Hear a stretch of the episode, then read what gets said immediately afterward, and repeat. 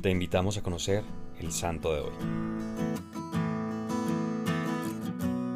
El 15 de diciembre de 1899, en Cantalpino, un pueblo pequeño de Salamanca, España, nace Eusebia Palomino Jens, una mujer que desde muy pequeña reflejó la santidad por la que hoy en día se le proclama beata. Nació en una familia muy pobre económicamente, pero la falta de dinero la compensaban con una fe enorme. A su padre lo recuerdan como un hombre humilde y bondadoso que trabajaba al servicio de los terratenientes de la zona, mientras que su madre se dedicaba a las labores del hogar y a cuidar a los hijos de la familia. En varias ocasiones, con la llegada del invierno, faltaba el trabajo. Agustín, el padre de Eusebia, tenía que recurrir a pedir limosna en la zona para llevar algo de comer a su familia. Eusebia lo acompañaba, y mientras iban de casa en casa pidiendo ayudas, el papá le contaba historias y le daba algunas catequesis. Siendo una niña tuvo que dejar la escuela para ayudar a sus padres. Trabajaba en las casas cuidando a niños más pequeños mientras los padres trabajaban. A los 12 años se fue con su hermana mayor a Salamanca para trabajar como niñera. Los domingos iba al oratorio de las hijas de María Auxiliadora, donde conoció a las hermanas que le pidieron su colaboración para ayudar a la comunidad. Eusebia aceptó y se puso a trabajar. Ayudaba en la cocina, en la limpieza de la casa, acompañaba a las estudiantes a la escuela y hacía los mandados. Eusebia empezó a sentir en su corazón el deseo de hacer parte de la comunidad y de consagrarse por completo al Señor, pero no se atrevía a comentarlo con nadie porque se creía indigna por su pobreza y su falta de instrucción.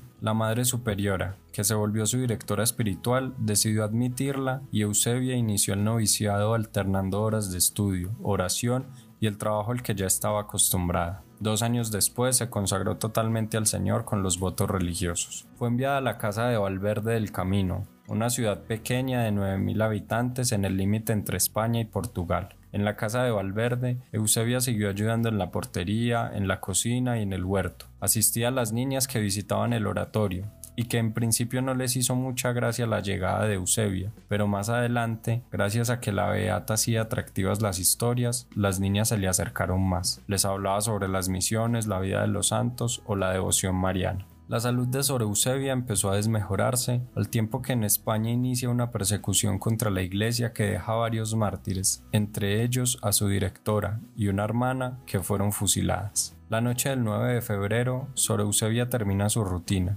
y se retira a su cuarto donde falleció serenamente. Sor Eusebia, beatificada el 25 de abril del 2004 por el Papa Juan Pablo II, tuvo una devoción durante su vida, la verdadera devoción mariana de San Luis María de Montfort. Enviaba constantemente cartas a las niñas, jóvenes, madres de familia, seminaristas y sacerdotes. Hoy te invito a que como la Beata Eusebia aprendamos algo más acerca de María y si es posible hagamos un rosario ofreciéndolo por la intención que tengamos en nuestro corazón. Señor Jesús, te pedimos por la intercesión de la Beata Eusebia Palomino que también nosotros podamos contar historias sobre tu vida sobre los santos o sobre la Virgen María, pero que también seamos nosotros esa historia a través de la cual los demás se acerquen a ti. Cristo Rey nuestro, venga tu reino.